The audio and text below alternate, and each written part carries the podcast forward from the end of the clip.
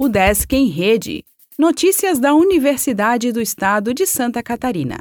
Olá, meu nome é Glênio Madruga e esta é a edição 831 do Desk em Rede. Transferência externa e retorno de diplomados vão até sexta.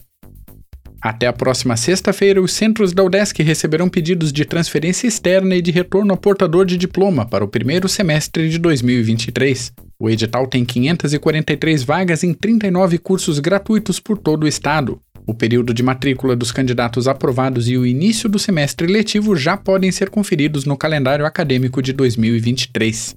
O link para a solicitação foi aberto às 0 horas de segunda-feira, dia 28, na página udesc.br transferência externa editais. Os resultados serão publicados até 19 de dezembro nas páginas das secretarias de ensino de graduação dos centros.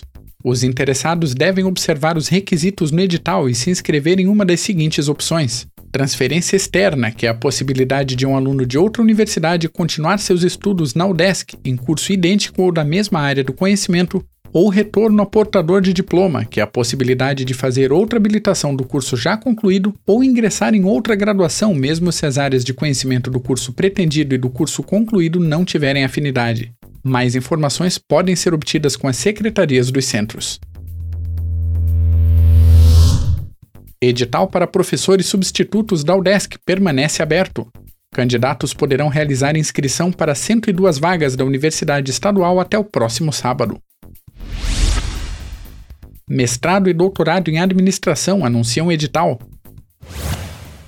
SEART premia graduandos por trabalhos científicos. Seminário do SEAD destacará a educação inclusiva o Desk fará o segundo encontro de orquestras juvenis na capital. Biblioteca Central tem sessão de meditação nas quintas. Equipe do Cefid é campeã estadual de basquete.